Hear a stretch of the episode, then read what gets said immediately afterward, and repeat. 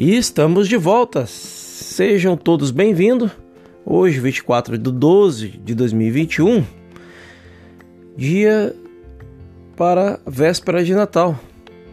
E a mensagem não poderia ser diferente. Uma mensagem de Natal deve ser uma mensagem de paz. Nossos pensamentos mudam da paz que o mundo está buscando para a paz verdadeira, a minha paz, que quando os homens estão prontos para recebê-la, vem com a cura da mente e do corpo.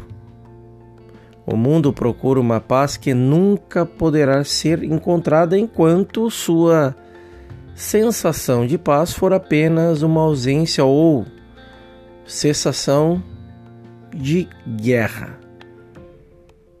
Esta paz, mesmo quando estabelecida, é temporária porque é baseada unicamente em conferências e relações entre homens e nações. A paz verdadeira é alcançada apenas quando deixamos a armadura da carne, quando guardamos na bainha a espada da defesa dos medos e ódios do mundo, quando cessamos a luta contra as condições da terra. A paz duradoura só reina quando as relações entre homens, os homens, são baseadas em seu relacionamento com Deus. A paz é realizada, a paz é alcançada enquanto contemplamos o Filho de Deus governando primeiro nossas vidas, depois a do próximo a do nosso próximo. O mundo está buscando a paz lá fora, mas a paz é encontrada em manter o mundo, em manter o príncipe da paz dentro de nosso próprio ser individual. Por isso, não procuremos mais a paz que o mundo está buscando, mas sim a paz de Deus que excede todo o entendimento. Eu vos dou a paz, minha paz eu vos dou, mas não como o mundo a dá. Não se atribule o vosso coração e não tenhais medo. Esta é a mensagem de Joel Salomão Goldsmith voltado para o Natal. E quando ele fala aqui com relação ao a paz não como o mundo vos dá, mas aquela que o todo permeia os nossos corações, é quando é, não falamos apenas da boca para fora quando estamos buscando esse essa paz interior, este sentimento de alívio, não algo que está lá fora, mas algo que está dentro. Enquanto nós tivermos ódio no nosso coração, principalmente o ressentimento, a raiva com relação ao próximo, por qualquer coisa que tenha acontecido na sua vida. Tu, a paz verdadeira, tudo o que está relacionado a esta paz só pode ser vindo do perdão. Primeiro, perdoar a si mesmo. Depois, segundo, perdoar os vossos inimigos. Liberar esse perdão faz com que tenhamos essa paz verdadeira, faz com que o mover se torne o fluxo da sua vida para tudo que você esteja é, colocando direção nesse exato momento no qual se apresenta a sua vida no aqui e agora hoje. A paz verdadeira é alcançada apenas quando deixamos essa armadura, a armadura da carne. Quando não lutamos mais para querer provar nada para os outros, quando não lutamos mais para querer ser reconhecido de alguma forma, quando não queremos mais se defender de algo, quando não queremos mais argumentar é, perante é, estas defesas, quando nos libertamos do, dos medos, quando deixamos de ser religiosos e colocamos a experiência do Filho de Cristo, a consciência de Cristo em nossas vidas. Quando deixamos os ódios do mundo, quando cessamos a luta contra as condições que o mundo coloca diante de cada um de nós. É quando nos libertamos de tudo isso que encontramos a devida paz. A paz que excede todo o entendimento. Isso quer dizer que a paz que excede todas as crenças que estão instaladas na sua, no seu cérebro. É a paz que excede a carne. Eu vos dou a minha paz. Então, não é a paz que o mundo dá. Então, este é o momento de confraternização, este é o momento que nós vamos estar em nossas famílias, em nossos lares. Este é o momento que estamos dispostos a refletir mais sobre a vida. Este é o momento de libertar o perdão. O perdão de pessoas, o perdão, o auto perdão. Este é o momento que faz a diferença o Cristo na Terra, experiência. Então, o Cristo na Terra é uma mensagem de Isaías 4:219. Eis aqui meu servo, a quem sustento o meu eleito, em que se apraz a minha alma. Pus o meu espírito sobre ele, ele trará justiça aos gentios. Não clamará, não se exaltará e nem fará ouvir a sua voz na praça. A cana trilhada não quebrará, e nem apagará o pavio que fumega. Com verdade trará justiça. Não faltará e nem será quebrantado até que ponha na terra justiça e as ilhas aguardarão a sua lei. Assim diz o Senhor. Assim diz Deus que criou os céus e os estendeu e espraiou a terra e a tudo quanto produz que dá a sua respiração ao povo que nela está. E o Espírito aos que andam nela. Eu, Senhor, te chamei em justiça e te tomarei pela mão, e te guardarei e te darei por aliança do povo e para a luz dos gentios, para abrir os olhos dos cegos, para tirar da prisão os presos e do cárcere os que jazem em trevas. Eu sou o Senhor.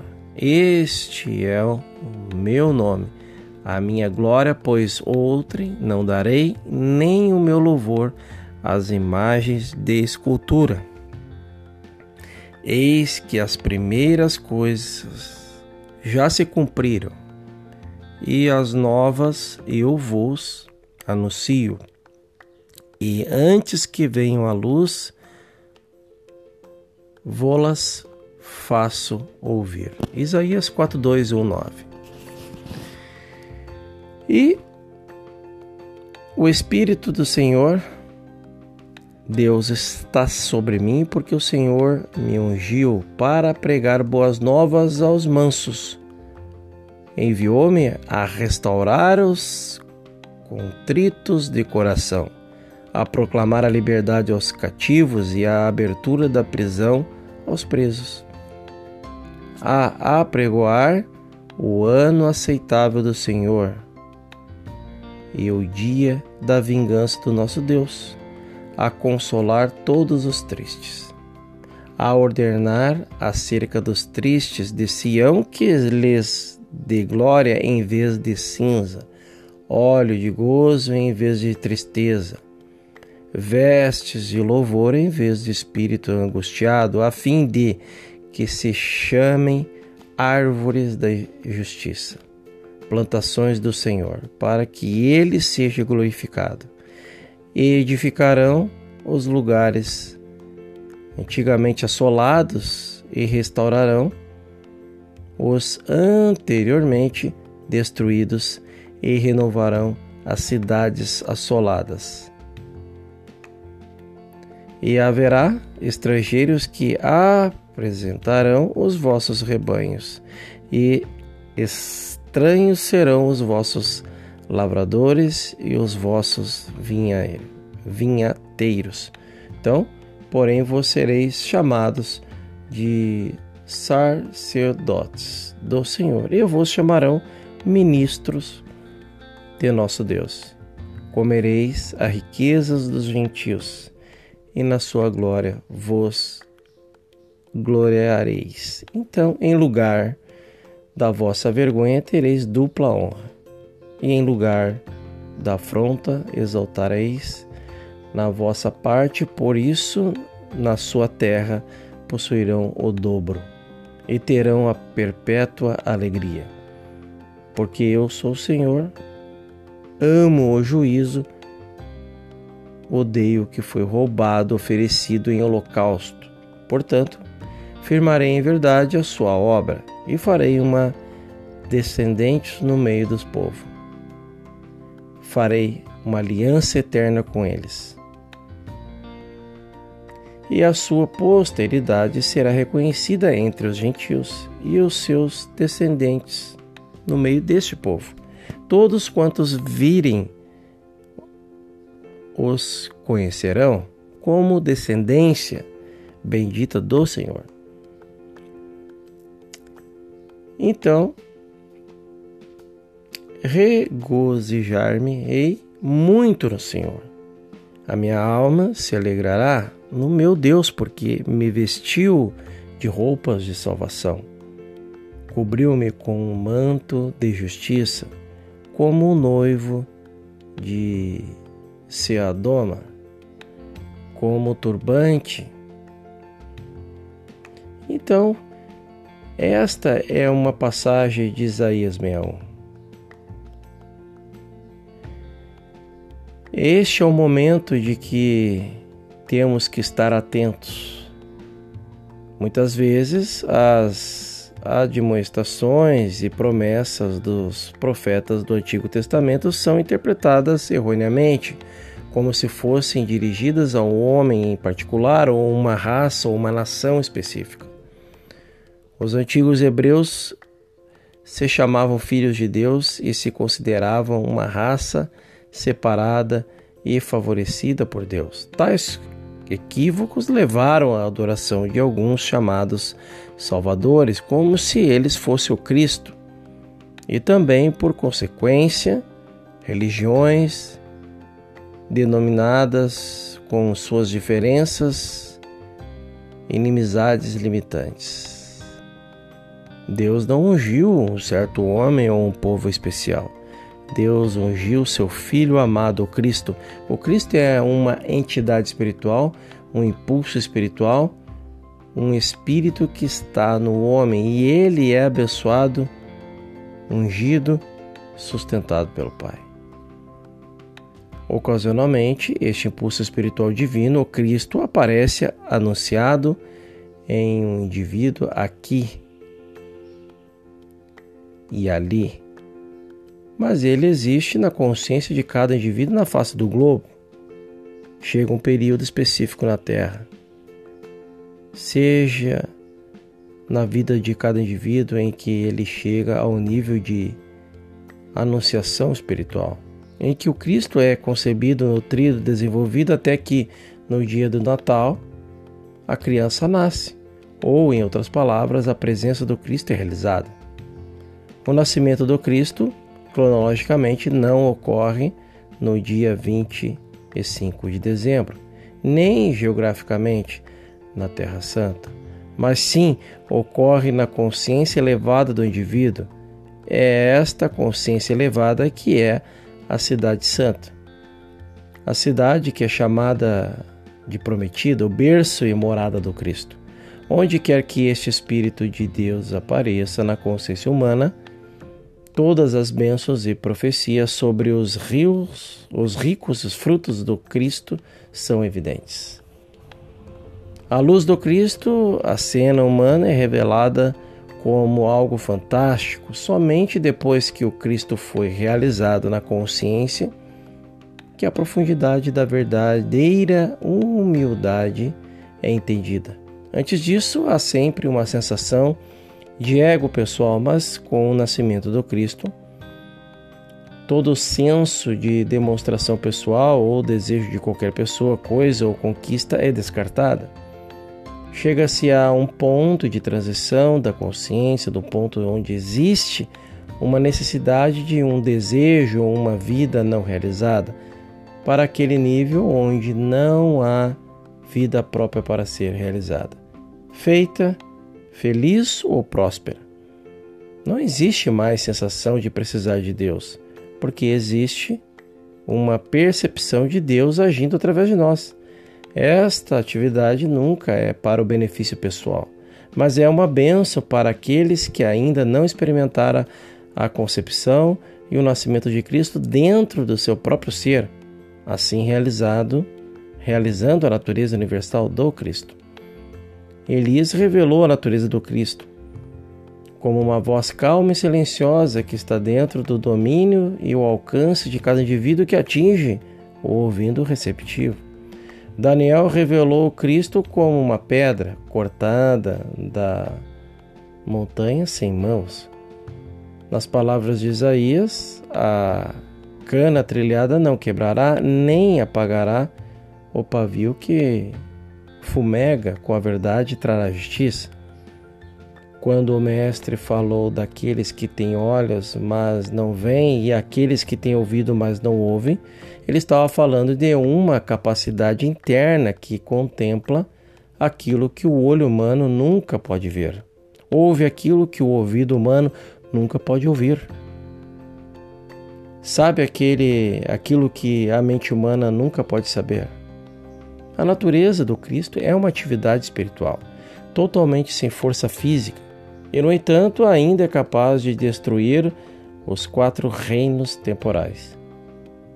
Dentro de mim, parece haver um córrego da montanha rapidamente em movimento, que de muitas direções é acompanhado por fluxos menores. Unidos a esses fluxos são como um só fluxo em um progresso turbulento, mas ordenado em direção ao mar. As palavras e pensamentos de Elias, Daniel, Isaías, Jesus e outros grandes personagens bíblicos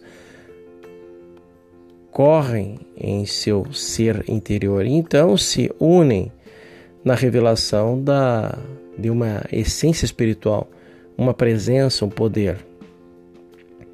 Entremeados com isso estão os pensamentos das muitas crianças que viram, que vieram para esta vida como aleijados ou de outra forma deficientes. Essas crianças com seus gritos, por quê? Por que isso? Por que eu? Surge na consciência da Terra, mas a Terra não tem resposta para esse seu problema, nenhuma resposta para a sua cura. Da mesma forma, um clamor semelhante está subindo das pessoas em todo o mundo por uma cessão de guerra, e uma paz mundial e a terra não tem resposta para eles. Mas há uma resposta. A resposta é Cristo. Cristo, uma influência espiritual dentro de você, dentro de mim e dentro de todos aqueles cujos corações e almas estão abertos à anunciação, à experiência, a concepção de nascimento do Cristo. O Espírito do Senhor, Deus Todo-Poderoso, está sobre o Cristo do seu ser individual. E esta, e esta presença gentil, alcançada não pela força e nem pelo poder, é a unção do próprio Espírito. É este Cristo que é a resposta para a paz mundial. E é uma resposta também para aqueles pequeninos que clamam por sua herança divina de harmonia e inteireza. Não faltará nem será quebrantado até que ponha na terra a justiça. A missão última do Cristo é a cura do mundo, portanto, torne-se necessário para aqueles que sentiram o toque de Cristo abrir o caminho para que a sua atividade permeie a consciência humana. A oração é a via ou a atividade de nossa consciência que traz a presença e o poder de Deus nos assuntos humanos. Eventualmente você chegará a esse nível de consciência, onde você receberá pedidos de ajuda específicas e a fim de estar preparado e necessário esse preparado necessário que você aprenda a manter o príncipe da paz por nenhum outro propósito que não a própria comunhão. Cada dia você deve ter pelo menos um período de meditação desprovida de qualquer problema relativo à sua vida pessoal, com o único propósito de experimentar uma comunhão com Deus na consciência. Nessa comunhão, a atividade do Cristo dentro de você é uma cura específica para quem pediu ajuda. Recentemente, recebi uma foto de uma criança linda, linda, junto com uma carta de um ministro afirmando esta criança nascera surda e muda. E assim o pedido veio à minha mesa para a cura daquela criança. Esta foi a carta que Joel Goldsmith recebeu na época. Não é necessário dizer-lhe que, em toda esperança, fé e confiança do meu ser, eu me volto para Cristo.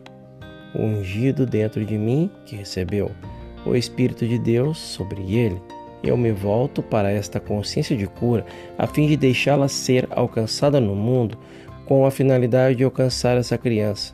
Existe alguma outra esperança para aquele filho do que o próprio Cristo ser liberto de consciência, ser revelado e desdobrado, de modo que aquilo que carrega a presença e o poder de Deus no mundo possa ter seu efeito sobre essa jovem, esta jovem vida.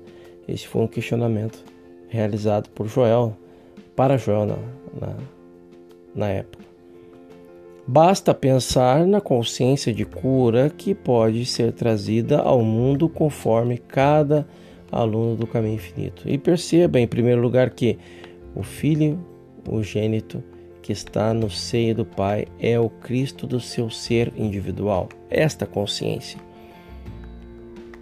Tudo que o Pai tem é concedido a esta criança vital, eterna e imortal, e seu lugar de permanência está dentro de você, em sua consciência. E lembre-se sempre que onde dois ou três estiverem juntos, reunidos em meu nome, eu estarei lá no meio deles. A atividade suave do Cristo no meio de você é suficiente para derrubar os quatro reinos temporais. Mas uma coisa é necessária: Cristo deve ter o seu Jesus. A criança espiritual deve ter a sua representação na Terra e deve ser liberado para o mundo através da consciência daqueles indivíduos que vieram perceber Cristo no meio deles. Além de estar ciente de que tais condições existem, não é necessário que você conheça os casos específicos dessas crianças portadoras de deficiência. Em vez disso, a sua função diariamente, sem falhar, voltar-se para dentro com o propósito de receber o príncipe da paz, permitindo desse modo a entrada do Cristo nos assuntos humanos. Não é necessário direcioná-lo ou esclarecê-lo de forma alguma, mas apenas esperar silenciosamente, sem esforço, sem poder e deixar ocupar a consciência. Você não pode ver o que vai acontecer quando o Cristo realmente percebido começar a tocar a consciência de todos os povos da terra, removendo deles as causas e os efeitos do erro humano. O Cristo toca sua consciência e livra-o dos ódios e medos do mundo e abençoa inúmeros outros. Oração deste ponto de vista é a abertura de si mesmo para a visitação e comunhão com o príncipe da paz e faz de sua consciência a terra santa onde mora o Cristo e através do qual o Cristo encontra a entrada na consciência humana. Onde quer que as nas Escrituras haja uma percepção da vida do Cristo, há também a profecia da crucificação. Estas profecias não têm nada a ver com qualquer Salvador ou Redentor em particular, mas com o nascimento do Filho de Deus na consciência. Há na natureza humana aquilo que não quer ser derrubado e que sabe que há apenas um poder que pode aniquilar a natureza humana, que é a presença do Cristo realizado em experiência na vida de cada um de nós. É a consciência dele, Cristo. Sempre o mundo procura destruir o Cristo, e é por isso que, logo após a experiência da realização, ocorre o período conhecido como descendo ao Egito e após eh, descendo ao Egito e, e escondendo o bebê durante o qual recusamos, recusamos a revê-lo ao mundo, que em sua estupidez destruiria nossa confiança e segurança de presença e de poder. É surpreendente com que sutileza e astúcia o sentido do anticristo pode entrar na consciência, às vezes solapando a fé de alguém a ponto de levantar uma dúvida ou negação de nunca ter visto ou experimentado uma cura. É por esta razão que eu sempre aviso os alunos que não serem muito apressados ou falarem demais em seus discursos e ações, mas para esperar até que a atividade do Cristo se torne tão firmemente estabelecida, assim tão maravilhosamente desenvolvida como a própria atividade da consciência, que não há mais medo, não há mais dúvida. Então você pode estar diante do mundo e revelá-lo, e até mesmo receber qualquer tipo de desprezo ou dúvida que o mundo pode oferecer sem ficar nem um pouco preocupado e nem afetado por isso. Enquanto nós mesmos estamos apresentando o Cristo, nós estamos em perigo de perdê-lo. Quando o Cristo já assumido o suficiente, ele se apresenta a si mesmo. Assim, em silêncio tão secretamente que ninguém do mundo sabe ou reconhece o que é, mas ainda assim, sua influência e efeito podem ser sentidos por todos.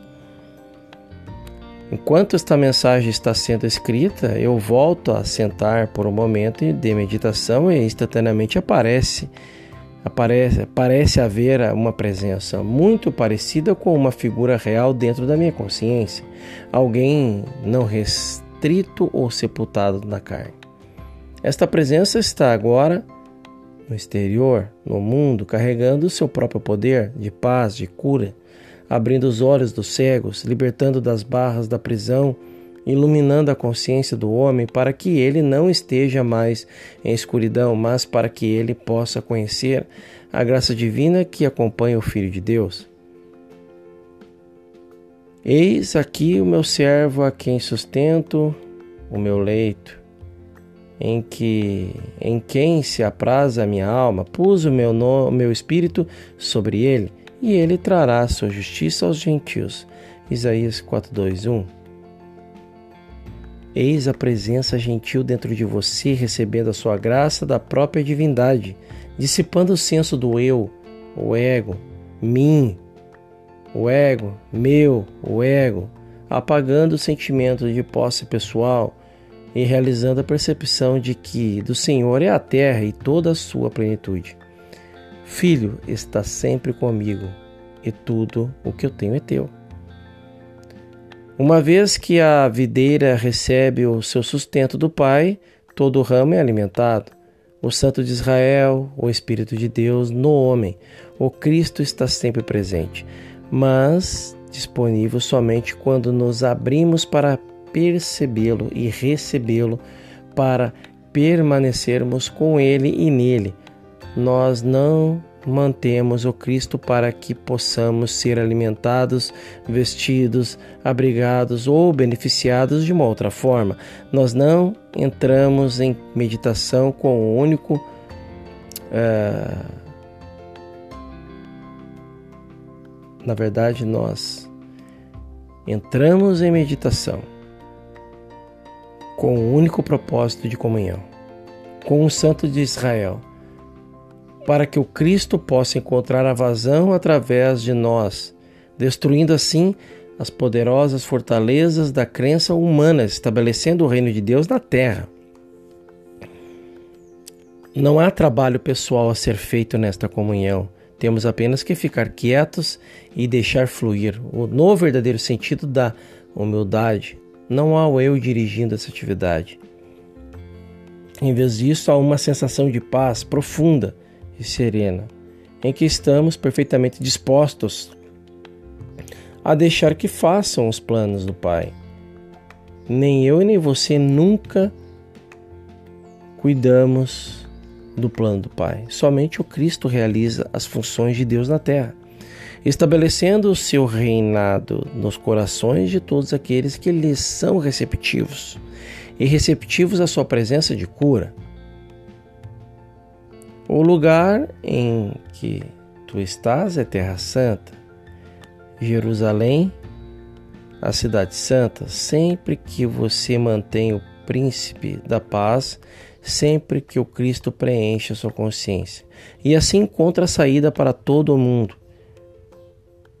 E assim, no dia de Natal, nós lançamos nossos votos para o Príncipe da Paz em sua jornada de amor na consciência humana para que cada indivíduo cujo pensamento e mente, espírito e alma estejam abertos para a percepção e nascimento de Cristo na vossa consciência, para conhecer esta presença gentil que é capaz de trazer a paz à terra entre os homens de boa vontade. Façam todos um excepcional dia, uma boa reflexão nesta mensagem e lembre-se: auto perdão e perdoar os vossos inimigos, assim como vós será perdoado. Até lá. Próximo episódio, vamos trazer aí mais uma mensagem voltada a essa presença maravilhosa. Te espero lá.